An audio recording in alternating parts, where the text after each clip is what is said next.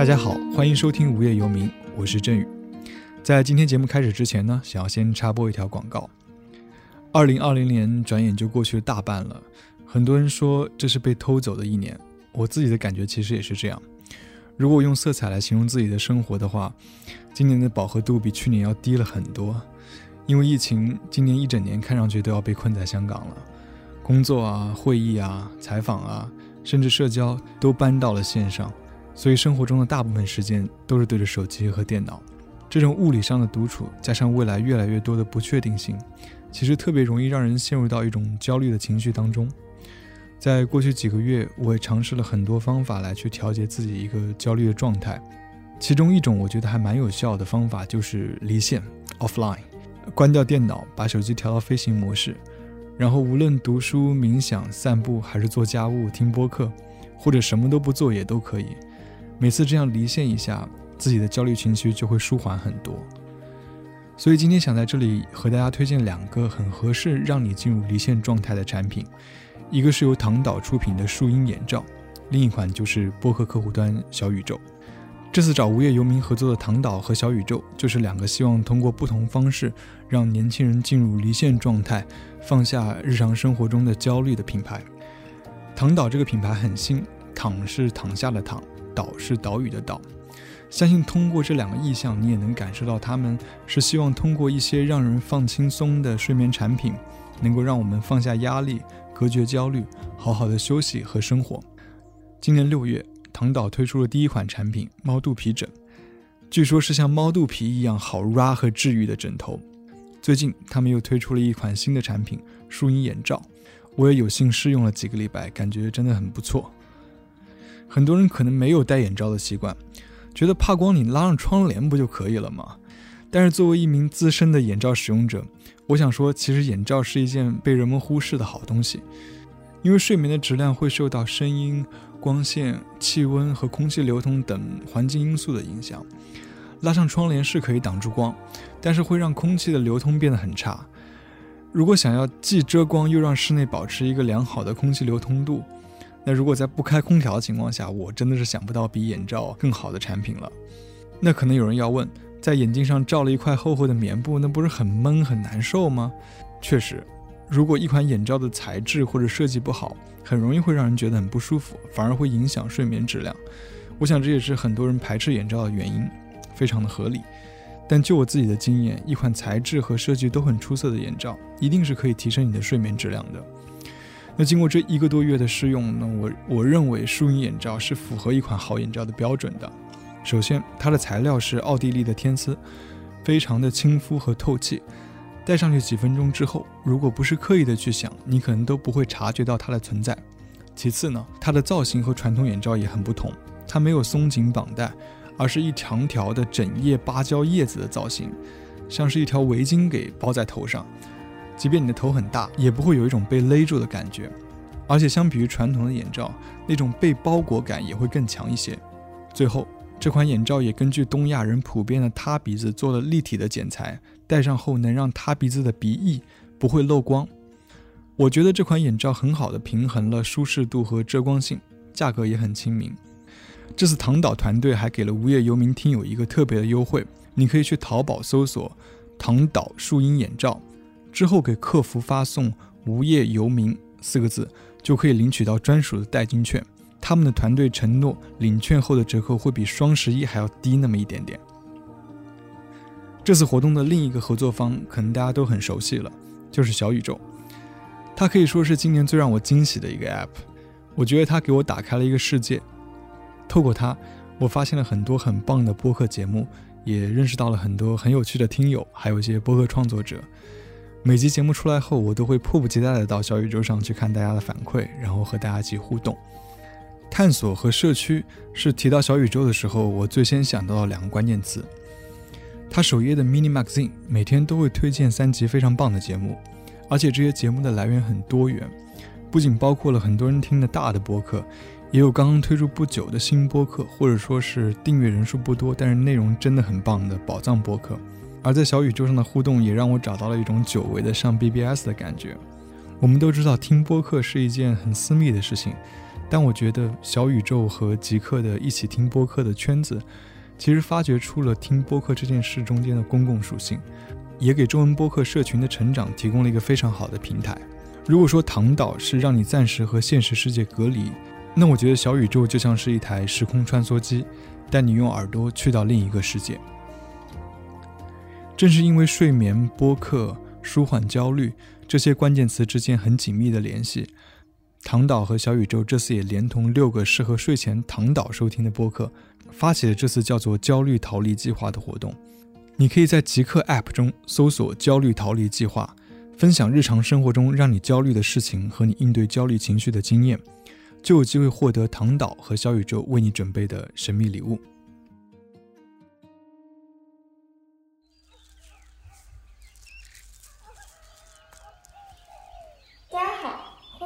小生兄，哦不，我在说啥呢？无业游民。大家好，欢迎收听无业游民，我是半年没有自己做过节目的吕太阳。现在我正在在哪？温州永嘉县南溪江大若镇大若村。然后我对面大若岩哦大村啊。然后我对面坐着的是 Shelly。Hello，大家好，我是 Shelly。呃，我跟 Shelly 是不认识，网友。对，因为他听了我录散步的节目，通过一个彼此都不熟的朋友联系上了。你是半年前联系我的吗？对，已经有半年。当时不是没有办法立刻来吗？我已经忘了为什么。那个镜头过了之后，我我就有一点害怕。啊，然后呢？前几年可能是想到可怜的郑宇，他一直都在辛苦的为无业游民劳动，但是我已经好久没出过节目，然后我就来了。可是属于一个，我就感觉被利用了。我属于一个，但是我是觉得是可以做的。你突然因为疫情的原因，就是住在山里面嘛。又开始种田，但之前一直都是在长期在伦敦跟纽约这两个世界上最大、最知名、最 charming 的城市生活。你之前跟我讲你种的菜，就你像报菜名一样，把你种的菜十几种每一个的名字都说了一遍，就让我感觉你其实还是就是挺 passion 的吧这件事情上面。我当时非常的激动，嗯，我觉得那种。兴奋感就是觉得我种了那么多，还是很骄傲的。嗯，虽然不是我一个人种的，就是很多人帮忙，但第一次种田就能种成，我觉得已经非常开心了。嗯，然后就会各种邀请朋友啊，如果你们想来就只管来吧。然后你又学一个在这之前我都没有听过的专业，叫做物理哲学。然后准备去读物理哲学的博士，嗯，反正我就觉得肯定跟你可以是有很多东西可以聊啦，但我又不想把它变得特别的正式，然后我们就喝酒开始。对对对对对。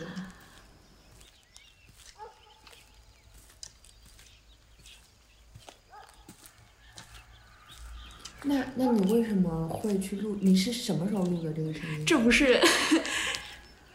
哎，五五月份吗？我我我是录声音没有这种概念，根本就没有想法。我是听了你的那做的那一期，我觉得啊，原来可以记录声音，就收集声音这个概念，我以前没有这种敏感度。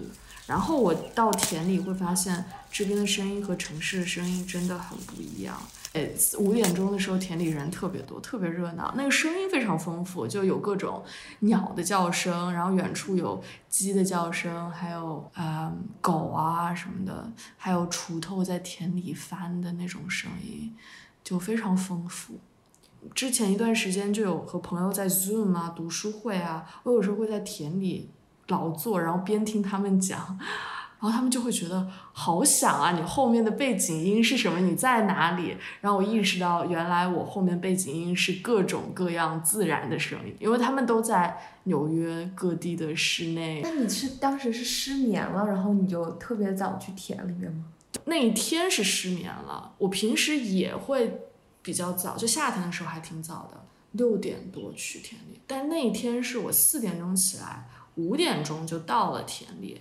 那时候天都还没有特别亮，然后我发现啊，好多人在田里夏天的话，也的确就是，如果你要忙活两三个小时的农活的话，你肯定要六点以前起来，因为七点钟就很热了。七点钟太阳晒出来，那个汗就止不住了。我现在才理解为什么很多种田的干活的人，就是脖子上会挂一个毛巾，嗯就是我以前是没有，比如说在外面工作到，就是汗水滴到眼睛里，然后酸到眼睛睁不开，然后需要用身上的任何的布或者衣服来擦。但我当时就好想有这么一块毛巾挂在脖子上，就是汗水一滴到这个眼睛里，就是可以直接擦，就那种感觉。你你是什么时候开始第一次种的？三月份吧，当时只是觉得没种过，好玩，然后就去翻土嘛，然后也不是很会翻，就是在瞎砍。就在半个小时还是一个小时，我在翻那一块一点点大的地的时间内，大概有三个路过的人跟我说：“你不要这样做，要那样做。”然后他们会下来示范给我，然后会学，然后学完了以后，另一个人又上来说：“这样不对，你要那样做。”我就觉得你们就是总有一个人说的不对吧，或者我的样子可能当时就。在他们看来，太不像一个种田的人了，所以他们都会纷纷非常好心的来指点。第一次翻完土，就是我的袜子全都是泥土的颜色，当时就觉得自己很农民，但其实那时候根本不算是真正的，我现在也不算是真正的农民，我只是，呃，种那么一点点地，真正种地的人要比我辛苦很多很多。你是不是挺喜欢种地的？对我没有怕那种田里的一些东西，什么虫啊什么的，呃，蛇啊，我也不是很怕，就不会有那种觉得特别恐惧。像我妈妈或者一些朋友会觉得地里比较脏，我对这种恐惧没有，然后我就觉得这是一个非常亲近自然的过程。你在种地之前啊对种地的想象，跟你真的种了地之后有什么不一样吗？我在种地之前对种地没有任何的想象，可能半年前，在我种地之前，我从来没有想过种地这件事情，最多是那种大学，你知道考试的时候，大家都开玩笑说啊，考不过了，回家种地，就是。而且我那个亲戚的几辈人当中没有农民，没有想象过自己某一天未来会真的种地，所以我没有任何期待，就是一个非常 random 和 spontaneous 的。我当时就想种，然后找小区的园丁的那个阿姨，呃，借了一把锄头，对，非常的随机，我觉得，所以我没有任何的想象。所以当时你翻地的时候，你也没有想你要种什么。嗯，对，我就只是觉得把翻了再说吧，我没有想象说买什么种子，我也不知道当时应该种什么，但我知道那个时间大家好像都在翻地，嗯，呃，因为正好春分左右，那你翻好之后呢？就觉得很有成就感啊，但是显然翻出来的大家都觉得非常垃圾，就是身边的人会觉得啊，这个地翻的跟没翻一样，但我觉得那是我一个下午的就是辛苦劳作，他他们不会直接说啊，你这地怎么翻成这样，他们对你地翻的评价就是直接把你的锄头抢过来，然后直接把你翻把你翻过的地重新再翻一遍，这是我第二天呃还是第三天翻完地，后来。我雇一个朋友，我让他帮我去买种子，我也不知道应该买什么。我当时就说，现在菜市场觉得能种什么就买什么种子和苗那种在菜市场买的。对，菜市场旁边哦，就有专门卖种子和卖苗的，有一些比如说茄子和黄瓜，哦，黄瓜是种子种的，但茄子那种是小的苗，直接拿过来栽。然后就比较容易栽成功，然后我就说你看着买这样子。种的那一天，啊、我觉得啊、我翻好地了，但是那个朋友也是朋友的朋友，不是很熟。然后他看到我的地，他就重新翻了一遍。就是我从他重新翻的这个举动当中得知，我这个翻的是不大成型的。那你当时种了啥？我当时种了豇豆。我一直都不知道这个字读姜，其实后来才我一直读刚豆，就是其实就是豆角，嗯，然后黄瓜，呃，和辣椒、茄子。我最开始就只种四种，然后到后面又翻了，找了更多的地，翻了更多的时候种了十几种，我也不知道有没有二十种，好像没到二十，但差不多有。你你刚种下的时候，你有没有每天去看它们？哦，对，刚种下来的时候简直就是自己孩子一样，每天会去看。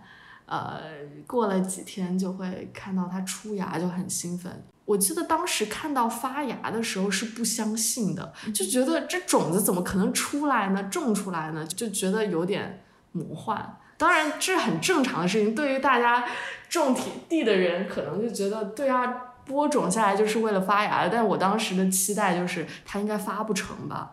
嗯，不过在种地之前，我突然想到你之前问的那个问题，就是我很喜欢养植物，就在纽约的时候，我也养很多盆栽。你是一个喜欢植物和动物的人。对，我在纽约的时候养的最好的是，我当时把一个吃了的菠萝的头给拧下来，然后放到水里放了一会儿，让它生根，然后再放到盆栽里。它现在长得就巨大了，就已经是可能它长有一米。就是它叶子，可能每一片叶子都有半米长，然后很漂亮，有点像芦荟状，但我难以形容的一种，呃，可以是观赏性植物。对，这是让我特别骄傲的，因为那是我吃出来的一个东西，然后就长出来了。当时就有这种爱好，我也会把芒果吃出来的，然后发芽。就把自己吃了的东西发芽，就不是为了说我能吃到，只是想有一个从芽到那个生长的过程，只是为了看啊。我也不是觉得它真的能长出另外一个菠萝，但我觉得很好看。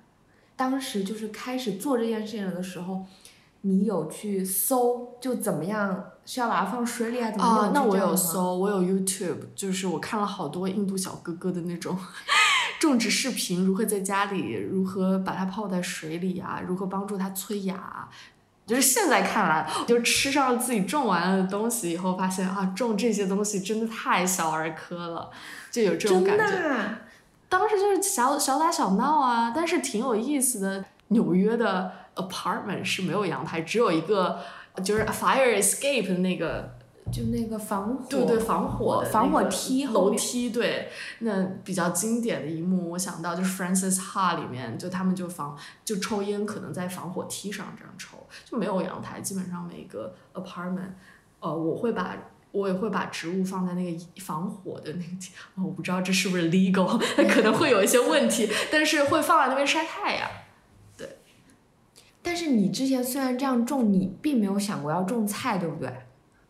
嗯，没有，嗯，然后你也没有就是想过要，你之，我想过种韭菜，但是当时只是为了玩一个梗，就最后没种成功。其实韭菜挺难发芽的，韭菜的根拿过来直接移的话，它非常好种，而且的确隔几个星期就能割，隔几个星期就能割割韭菜，对对对，割韭菜。我当时就是为了抱着一种啊想要去割韭菜的心态。就挺好玩的，买。但是我在纽约没有种成菜，唯一一次尝试就是韭菜，然后发芽发一半非常臭。就我觉得种过韭菜的人都知道，它有一股恶臭，那种臭比我所有闻过的就是垃圾的那种酸臭还要臭，难以形容。后来我就放弃了，把整个都扔掉。现在这几年不是有很多那种什么小夫妻或什么一个人搬到一个乡下，然后过上神仙般的日子，就是你以前是没有这种，你是一个很城市都市人的状态，是吗？对，可能我妈妈会想退休以后过那样的生活，呃，她也一直在灌输一些啊，你不一定要一直在大城市这样拼的这种思想，但我自己从来没有考虑过。在一个小的地方长期生活或者待着，我现在都还不确定，因为我在过去六年七年都是在大都市，而且是最中心的那种大都市过。我也很喜欢都市生活，嗯，就是伦敦和纽约。对，嗯，我特别喜欢伦敦，但我种地以后，我对天气、我对水的关注度会高很多很多。比如说呢，我一天可能会看三四次天气预报，好久没下雨，你会非常希望下一场雨。下雨下久了，你会非常希望接下来是晴天，因为作物雨多了又不好，雨少了也不好，太阳太大了又不好。总之有各种各样担心的事情。嗯，比如说谷雨那一次，我以前都不知道这个节气。那一天，当时大概两周都大爆太阳，我就溪水都干了，所以你要打水要走很远，而且田里没有那种很人很智能的那种灌溉的，就完全你要一桶桶水去打。我以前打水是拿着我的喝完的。矿泉水瓶啊，你这样打多少次啊？对啊，就跑来跑去，跑来跑去。不过不是那种小瓶的矿泉水瓶，是稍微大一点那种一升的矿泉水瓶，但还是要跑很多次。所以当时谷雨的时候就觉得天呐，如果这一天下一场雨该多好。结果那天真的下雨了，就是完全能体会到，就是为什么给这个节气命名谷雨，就那天下一场雨那种春雨的滋润。我那天就是。就睡觉都是笑着的那种感觉，第一次做农民的开心。天呐，这么久突然下一场雨，那个美的就是心里非常非常开心。呃，但可能也是因为我第一次种田，所以会特别在意，就像第一次当父母 那种感觉，会你特别在意。但我发现真正种地的人可能就就是也很习惯了啊，那多雨啊，那这一次。这个收成不好，他们可能把这些无常就是看得更淡一些，因为他们经历不断经历过，他们的确靠天吃饭，也经历过各种各样的天气带来的不确定性，所以他们反而不会像我这么兴奋吧。但是下场雨他们还是很开心的，不需要跑好多趟去灌水。那在城市就完全嗯没有这种概念，你不会觉得。啊，好想就是对雨、对天气那种依赖性，你是没有的，因为你打一把伞，最多你淋个雨，没有那种你真的能不能收成依赖于天这种概念就很少。你住在城市里面，你其实白天黑夜也没多差嘛，对啊，因为有灯，然后下不下雨，只要你在室内没有区别，是，然后天热天冷有空调或是暖气，对啊，对啊。就是其实我们是可以过着一种很不和别人或者和别的事物相连的生活。对，我觉得城市生活很容易让人有一种幻觉，就是每个人都是独立存在的，然后我可以独立自强。当然这一方面有这一方面的好，但我就忽略了这一点。我在自己一个人生活在伦敦或者纽约的时候，不会去觉得我。很依赖于一个东西，然后也不会觉得这种依赖是好的。嗯嗯，但当然，包括疫情，我觉得很多人也意识到啊，我们都是嗯互依互存的，这种人与人之间的那种交流其实是非常紧密的。包括那种需求，其实就是疫情之后，可能也觉得我们还是需要面对面的交流。这是我另外一个就是意识，就是 realization。包括种地的话，我也是以前没有觉得自己要多依赖于，我觉得自己独立可以生存在城市当中，就像你说的，空调啊、雨伞啊，都让你觉得你可以完全 independently live well，直到呃你脱离了城市生活，然后这种依赖其实还挺美好的。我以前会觉得，呃，那种独立非常的值得提倡，但这种对。生对嗯大自然的那种 appreciation，就是你会感恩，就这种可能听起来很陈词滥调，但你会真的对一场雨产生心情上非常大的起伏。这种我以前完全没有。包括那时候四月份种第一次种瓜的时候，种西瓜的时候，嗯，我差不多第一批都死了，就是因为那时候寒潮。然后几个不在大棚里，大棚里的西瓜能活，但是四月份刚种下的西瓜很脆弱，它们的苗如果低于十度以下就很难活。然后当时田里不只是我一个人，是所有种西瓜的人的西瓜都死了，就死了几百颗那种，还挺可惜的。我当时可能只种了十几二十颗，就也很心疼。属于我不仅仅是关心白天有没有下雨，我会看夜晚最低的温度有没有降到这些地里的西瓜宝宝们能承受的。然后如果今天看到哇晚上夜里六度，然后我就会非常担心，就会想我有什么办法能让他们更暖一点，就有点像养孩子，但当然养孩子是更大更大更大更大的 commitment 了。嗯，有好像你的情对万物的情变多了。嗯，对，但我还挺享受这种感觉的，嗯就多了一种牵挂。就我爸妈也常让我回城里，然后我就每次如果在城里办完事儿，就特别迫不及待的回到这里。比如说白天早上在城里办完一件事儿，我不会在城里住上一晚，我会直接中午、下午就自己坐大巴过来。然后我爸妈就会觉得很奇怪，我就跟他们说，我这边有牵挂，就我田里有牵挂。嗯，嗯，就这种感觉。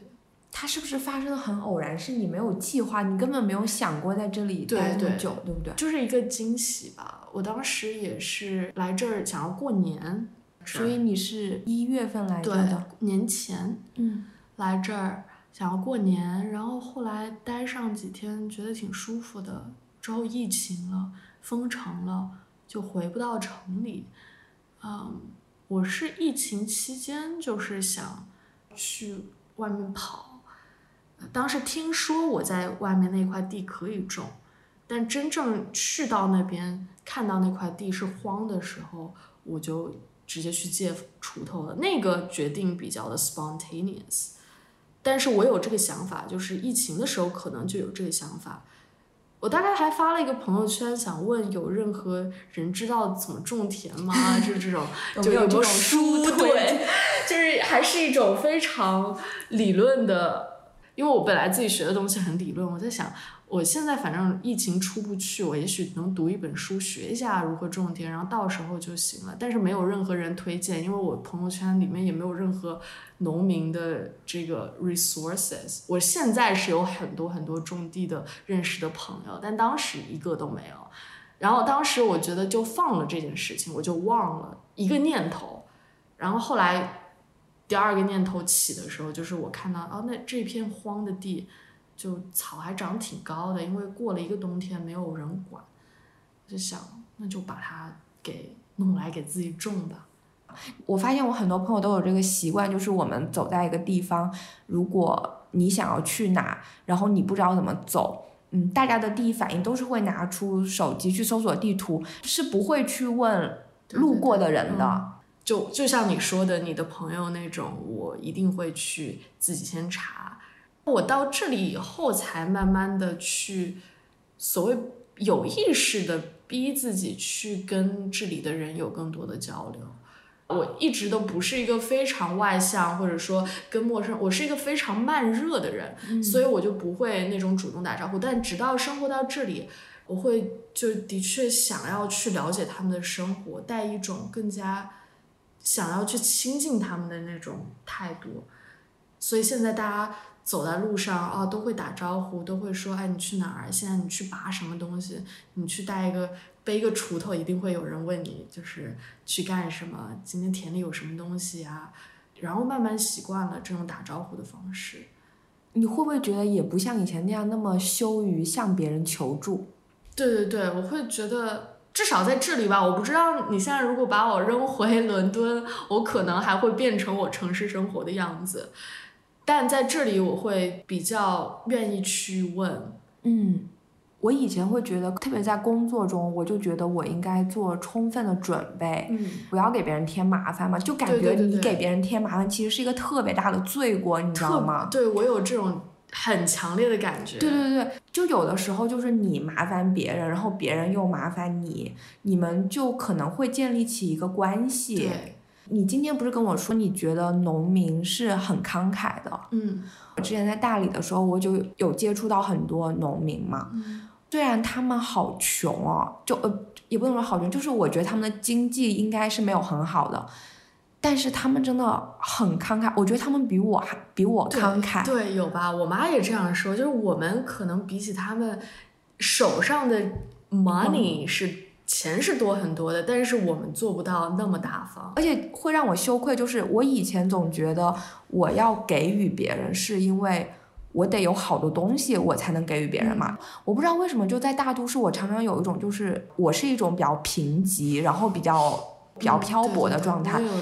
就觉得自己都在过着捉襟见肘的生活，在大理见到那些农民的时候，就感觉，如果你从一种群体的眼光，你觉得他们也是很贫穷，或者说也是一个被剥夺的状态，但他们就会在菜地里面摘菜，见到你问问，他就给你了。对，特别是菜地啊，就他们对自然的那种理解，可能比我们看得更透彻，他们不会就抓着眼前的东西，觉得。很执着于这个是我的。我虽然他们花很多心血去种，但是种完了以后，他们也觉得这个不分享就不吃，其实它就它也会烂掉。对他们就那种趁新鲜吃嘛。我觉得这种也挺难做到。对于我来说，我那么辛苦种的，但我真正自己种完了以后，我意识到了我。完全不介意把所有我种的东西给别人，但我希望他们能趁新鲜吃。就到这里以后，我觉得你最好的回报我的方式，可能就是你当天把那个吃了，因为我希望你能尝到刚摘下来两个小时之内它被煮掉的那个滋味。和放冰箱隔夜是不一样的。当然，这是我一个比较个人的一种想法。然后，我如果收了太多的菜，我一个人吃不完，我一定会。走到前面，一些人问啊，你要不要这个菜？然后就给他们，因为那种新鲜度，在城市真的玉米放在冰箱里一周忘记了，然后拿出来吃就毫无感觉。在这里会觉得玉米一定要摘过来，今天吃过夜就味道不一样了。嗯，然后我妈妈过来有时候会运，比如说我当时种了好多好多玉米，她会种，她会运十斤二十斤往城里。运，然后吃一周，然后我对此就表示啊，你们吃一周，那头两天好吃，之后就不好吃了，你干嘛要这么运？他就说，城里人都是这样吃的，哪有你们这么奢侈？就他觉得在地里这么吃其实是很奢侈的。当然这是另外一件事儿了，就是我觉得他们对慷慨可能也有一些源自于。他们非常能意识到当下是没有那么强的执念的，大家都能趁新鲜把它吃掉，对于他来说也是一件很开心的事情。嗯。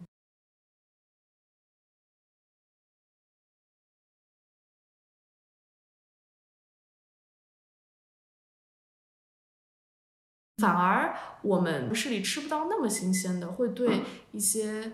稍微不好的也舍不得丢，这样，但你自己多了就不会那么执着于这些东西。那你会觉得你自己很富裕吗？很有一种很富足的感觉吗？有一段时间有收获的时候还真的有。这段时间你田里没啥东西。对，这段时间就是 没有什么富裕的感觉。收获的时候，虽然我其实大部分也不是我一个人种的，对这一点。我一直在跟所有人强调，因为大家就觉得啊，你好有执行力啊，你怎么就是说种田就去种田啊？呃，甚至有人就是会说啊，就是什么南溪江李子柒啊。虽然我非常不喜欢这样的评价，因为呃诸多原因，不希望别人说自己是说我是网红。但就是我一直跟他们强调的，就是啊，很多人帮我种，我一个人肯定是种不来的。包括就是你今天遇到的老林啊，还有一些人就是帮我一起施肥的，或者顺便他把自己肥料施了，就会顺便说啊，你田里我也帮你施了。这种就好多人，我一个人肯定是种不了，我根本就不知道这个架子怎么搭。你今天不是问我那个架子是我搭的吗？那不是我搭的，就我当时种下。豇豆和黄瓜的时候，我都不知道这两种作物需要搭架子，你知道吗？它们长了高了，然后老林跟我说：“啊，我帮你搭架子。”我才意识到原来要搭架子。就是搭架子这种活，我怎么可能就是做做得了？就你还要去把那个竹子砍掉，然后做那些竹胆，这叫什么？就是把。竹子劈掉，嗯然后当做它的支撑的架子嘛。嗯然后网上当然也有卖，对吧？淘宝也能买到这种专门的架子，但很贵。就是真正农民是直接就地取材，就是树枝啊、竹竿啊，这边竹子很多，所以就会做。然后这种富裕，我觉得是建立在很多人帮忙的情况下。就是虽然说老林会把所有东西都说啊，这是你种的，这是就他会运一车我自己所谓我种的东西，但其实大部分呃很多都是他帮忙施肥的。那时候最多收成的十几个西瓜，还有一大篮子的豇豆，还有蒲瓜，这里叫蒲瓜，但应该嗯。中文汉语里就是那种葫芦，哦对，葫芦很大，一个个收成的时候四五个，而且你一个可以炒好几次，炒好几盘。当时就是需要用那种大的那种电瓶车运，我自己根本就篮子运不了。当时是有富足感的，是那种见到一个人就哎，你来拿一个，你拿一个，然后他帮我开，就是老林帮我开到我家门口，然后我家里就是出来的那些人都会问，哎，你这西瓜多少钱啊？就觉得感觉你是一个对啊，他觉得我是卖的，我当时觉得我不卖，我自己种的，就是这种感觉。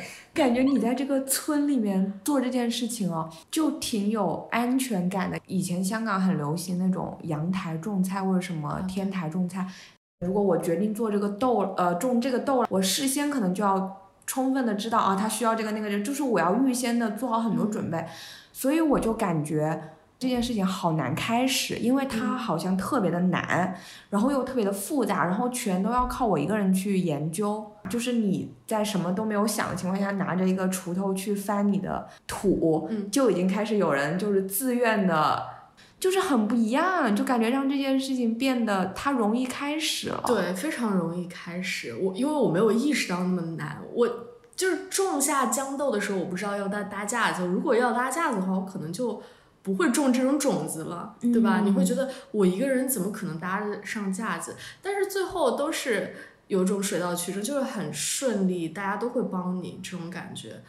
我也做过这种事情，就是 Google 查啊、包括我在淘宝上也自己买了一些种子，就失败的经历。就我买了那种鸡毛菜，理论上是最容易种的，就淘宝的广告就是见土就发芽，的确也见土发芽了。我当时三月份种下来，然后第二天、第三天就发芽了，我还挺兴奋的。但是过了一周，就所有都被虫子吃了。后来旁边的人在跟我说啊，你怎么能在春天种就青菜呢？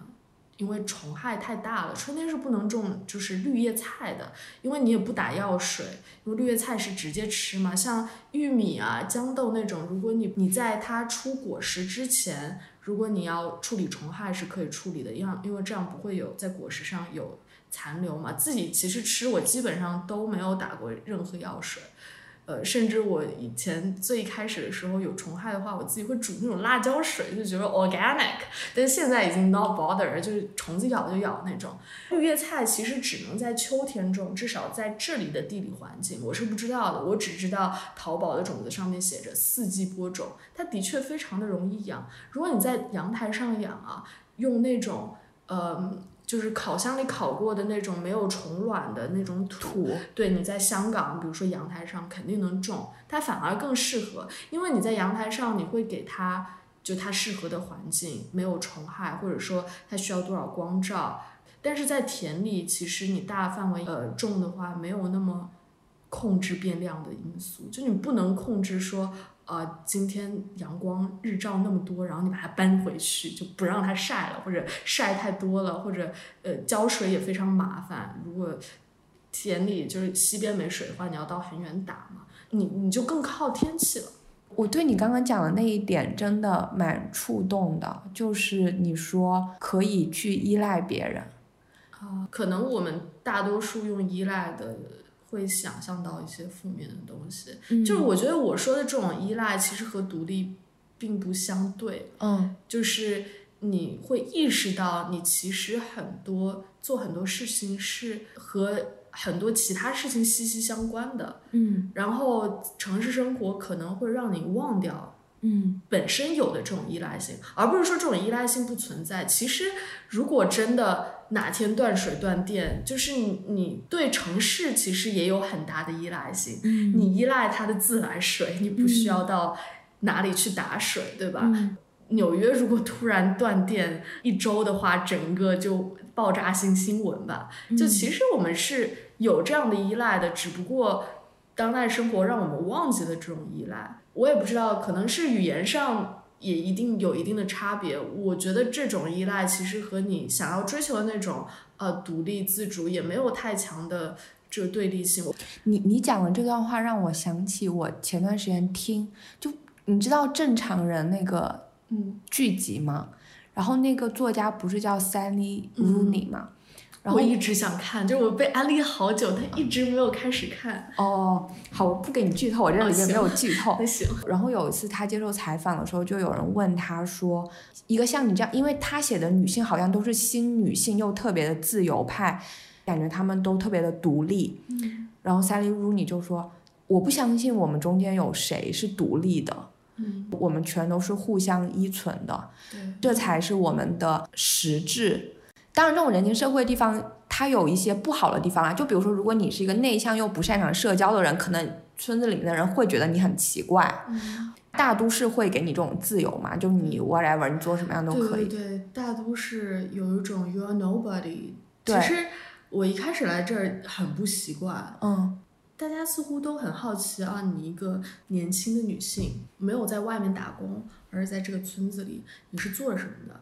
如果说我跟他们说啊，我我在读博士，或者我在美国，然后你跟一个人说，所有人都知道了，包括这边派出所的，这边附近的所有的村民可能都知道我这样一个人。但是在纽约，你就有一种，呃，因为像你这样的人很多，然后各种各样的人很多，你是可以以一个 nobody，就是没有人的身份存在的。然后我一开始到这里是很不习惯，因为我太习惯于 I'm nobody 这个身份。在我过去两年、三年，可能学术对我来说都非常非常重要，就是属于别人评价我，可能我对自己的评价都非常的关注于我到底能不能做出一些好的东西啊，或者我接下来在哪个学校啊，嗯怎么样发展。但在这里，你可能觉得。哦，其实有很多其他东西，大家不会说这篇文章写得好，因为他们也不了解你真正在做什么，你甚至会觉得啊，村里有这样一个呃所谓的高材生女博士，还挺稀奇的，但他们不会真的去以那种我平常习惯的比较精英主义的那种环境下的那种衡量标准去衡量你。然后我这方面就毫无压力，但我在纽约是有明显的压力的。我会觉得啊，我知道的好少啊。呃，如果朋友在讨论一些政治时事，或者说可能并不是我专业领域的，但我觉得我有必要知道，我就会常常觉得自己无知。虽然这种无知当然能激发你去了解更多的东西，但也产生那种焦虑。这种焦虑可能是我自己心态上的问题。我在纽约，纽约就有一种。就是错失焦虑，就觉得啊，你们说这件事情我怎么不知道？然后就有一种我必须要知道这种迫切感。感觉不知道都不能在这里混了。对，就这种其实挺病态的。我我觉得我不应该有，但是我感受到身边的所谓比较精英阶层的一些朋友的对话带给我的一些压力。但我知道这种压力是没有必要的，所以我现在还在尝试去自洽。当然，生活到这里以后，我就完全脱离那种环境，我才觉得啊，当时那种感觉真的好没有必要。我当然不确定，我现在回到那个环境，我会不会还是会有那种感觉？有时候我还挺容易受环境影响的。但至少，如果我再回到那边，再回想起这里的话，觉得生活有很多角度，就是你不一定从一个自己。在的身边朋友的衡量标准去感受这所有的东西，很多焦虑都是我自己给的，就是我自己因为太过在乎于我自己而产生的焦虑。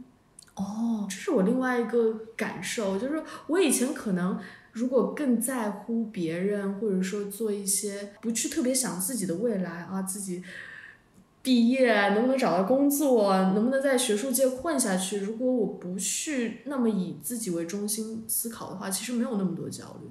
就如果你当你把自己的未来看得太重的时候，就会有这样的负担。你现在种田，你就不会去想未来吗？我会想啊，但可能有更宽泛的那种感受，嗯去定义什么是良好生活。当然，这是一个更大的一个问题，就是终极问题。当然，就是何以何为美好生活？嗯这个问题可能是我就是大一从入哲学系开始，大家都在讨论啊，没有人真正讨论出结果。可能理论上大家都会说一些这种主义啊、那种主义啊，但真正体会到还是不一样。就觉得，呃我当时有一种态度，就是我在这边种田，那时候很开心，而且我当时也有在跟加州的一些教授读书会，有一种精神上的那种食粮，然后自己又种田，我觉得这简直是我想象中最美好的生活，是我最期待的那种退休教授的生活。就我之所以想要做学术，别人可能有一些学术梦想。我我想要做学术的理由非常简单，我想过上退休教授的那种生活，还不是教授的生活，是那种啊，你自己又有自己想研究的东西，但有一定积累，然后又非常轻松，又可以种田。但我后来看看，哎，我现在过的不就是所谓的我理想中的退休教授的生活？我已经过上这种生活啊、那我理论上来说，我也不一定要去美国继续呃要美国读书，我其实也可以就种田，然后做尝试做自己的 research。嗯就是这其实也是一个路子。当然，我现在没有真的去这样想，去放弃自己学术，但是这是一个问题，就是我为什么要通过，一定要通过某种特定的方式，对，去达到那种生活状态。但同时，到底怎样的生活是 well being？真正回答这个问题的答案，其实根本就不基于你到底在做什么，你的职业是什么，其实它没有相关性。是吗？我觉得是，我觉得这个终极问题是，不管你做什么，你可以是一个在工地里的，不知道托斯托耶夫斯基。当然，这是一个比较浪漫的想法。其实它本身这个问题是脱离你到底职业是做什么的，因为很少人做的职业是他们真正喜欢的，这是一个挺奢侈的事情。我不是转行了吗？嗯就转到去读了个幼儿教育嘛，是因为我觉得我的幸福感的一个很重要的来源就是有一个自己相信的事情，然后投入的去做。嗯，虽然以前我就是就是有做过编辑跟记者，我不能说在这一行就是拥有了自己的事业，但是我有过那种就是写稿前很痛苦，但是写完之后就很快乐，很快乐。嗯我觉得那个是我个人可就体会过的最大的快乐之一。嗯我我挺想有很多很多这样的快乐，嗯对，所以我就觉得我得要有一个事业，就是我感觉我只能这样我才能快乐。但是这个这样就我只能这样这个东西，它首先是我规划出来的，我不知道就是真的我去到那里我会怎么样。对但是有另外一种人，他就会觉得你不需要做某个特定的东西，你才有。只要你找到一种自己的方法去做，可能你都能获得快乐。当然，快乐的事情中也有很多不快乐啊。嗯有的人他会觉得我特别的轴，就不明白为什么我非得要这样。嗯，我觉得我们可能更加像一点，就是以前可能从小到大都有一定的规划，然后按照这个规划的道路走，然后本身也没有太大的阻碍，所以我们可能也比较习惯这种比较按计划进行的。嗯反而我觉得，正是因为我这种一直以来都是这样的生活过来，就会更羡慕有那样心态的人。你会羡慕他们吗？不会。会，OK。那我们最近都喜欢五对啊，条人，人可就是我，其实就是想说，我我为什么那么喜欢他？可能就是因为看到了一些我自己不可能拥有的一些特质。对，然后我觉得这种特质太宝贵了，我没有办法装出来。就是这种洒脱感是我特别羡慕的，就不管他们唱的好唱的不好，就已经赢了，就是那种感觉。他最开始就没有什么钱嘛，嗯，所以他的乐器就是手头上有什么就玩什么，对不对？对对对。然后我就在想，他就这样子就搞了一个自己的乐队，但是我呢，就是觉得。哎，我可能先得选一个啊，那我就选吉他吧。然后我又做个研究，我到底要买啥吉他？是吧？然后那个吉他弄来之后呢，我又在想，嗯，那我要去找个老师，就是我这个老师好，那个老师好，对对对对，我是不是不跟最好的老师学，我就学不成最好的吉他？对对对对对，就是开始一件事情之前，就是有漫长的一段路要走。对。但是你的种田就是问阿姨借了个锄头，你当时跟我这么说的时候，我我觉得好惊讶，因为我感觉跟我说你在那里翻土，我的我想到就是你的锄头是怎么来的？是要在淘宝买的吗？那你怎么知道你翻土需要用什么样的工具呢？你还得先去做个研究吗？就是很难开始，你知道吗？对对对，除了这件事情以外，我自己都是会。查很多资料，然后这种准备的过程反而会阻止你开始。很多人是更容易就说干就干，然后就直接上手的。对，对我也是很羡慕。一般情况下做任何事情，我都还属于比较小心稳重，你会考虑各种因素。但种田属于啊，真大不了你就吃不上自己种的东西呗。就如果我想象我是一个音乐人的话，我肯定。会觉得像你说的，要做多少准备，我才能成为怎么样？我要可能这叫什么科班？应该说科班出身。但其实有很多路啊，你可以像人科一样，也走出一个反而是更加有自己见解的这样有特色的一条路。没有那种天生的气质。对啊，可惜了。可能喜欢他，特别特别喜欢他的人，都自己缺乏这种气质，反而你会更加。Appreciate 更加欣赏，嗯，因为你会用接地气这个词，就这个这个件事是不是对你挺有吸引力的？对，很有吸引力，特别有吸引力。就是你你是觉得自己很不接地气吗，还是怎么的？就为什么这个？我觉得我很需要，就我是很需要地气。你什么时候有这种感觉？嗯，高中的时候我去一个。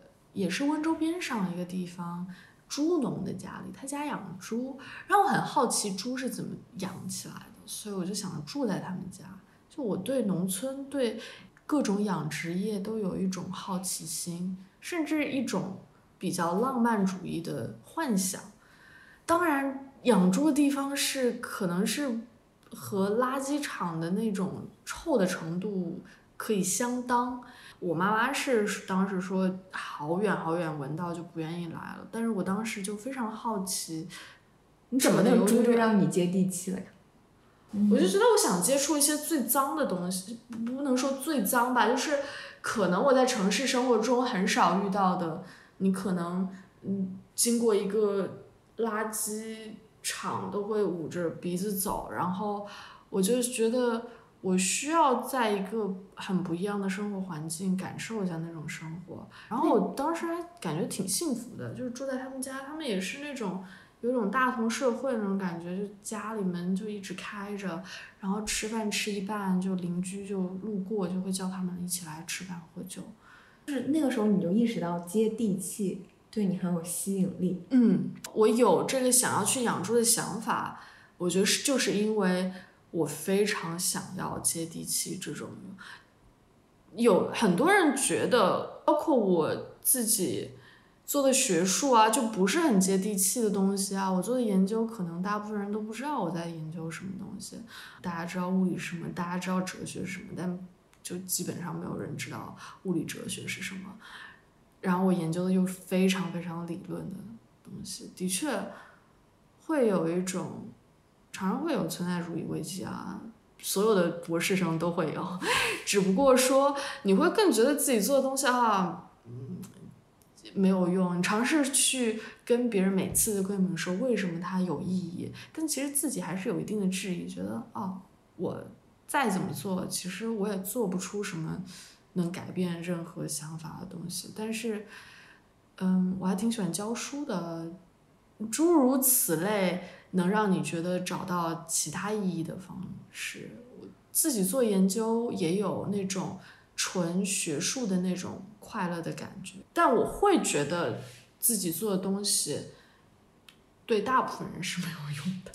我清晰的意识到这一点，但我会告诉别人为什么我做的东西很有意义，带一种历史观的科学史发展的角度来说，为什么我们需要一些所谓哲学的，就是研究关于物理的根基性问题。不过这些是更加细节的东西了。回到接地气的话，我一直觉得有那种需求。而且我非常想要了解和我不一样、生活非常不一样的人，他们是怎么过生活的。你其实特别看重你的学术生涯嘛？嗯，你自己一直花很多努力跟时间在做的那个部分，其实基本上在这个村里是无人能触及的，对，对不对？你会不会有一种有一部分你自己很看重的部分是？没有办法被看到的，这可能也是另外一个比较存在主义的问题。当我种第一波玉米的时候，我觉得我所有的心思都在种这波玉米上。当我种第二波玉米的时候，我已经没有那么热切的去关注了。我现在觉得我生活非常美好，但我觉得如果我真的做十年种十年地的话，我不一定有这样的满足感。我没有足够的，就是我觉得我。没有那么幸运，能像比较知足的人会做十年就觉得开心。能知足是一个知足常乐，对，是一个很 luxury，这是一个 luxury，对吧？就能达到那种境界，可能是一个更高的境界。我想象，如果种三年田，我可能还是会希望找到更多的精神追求。毕竟我是有这样需求的。然后我最近有这种感受。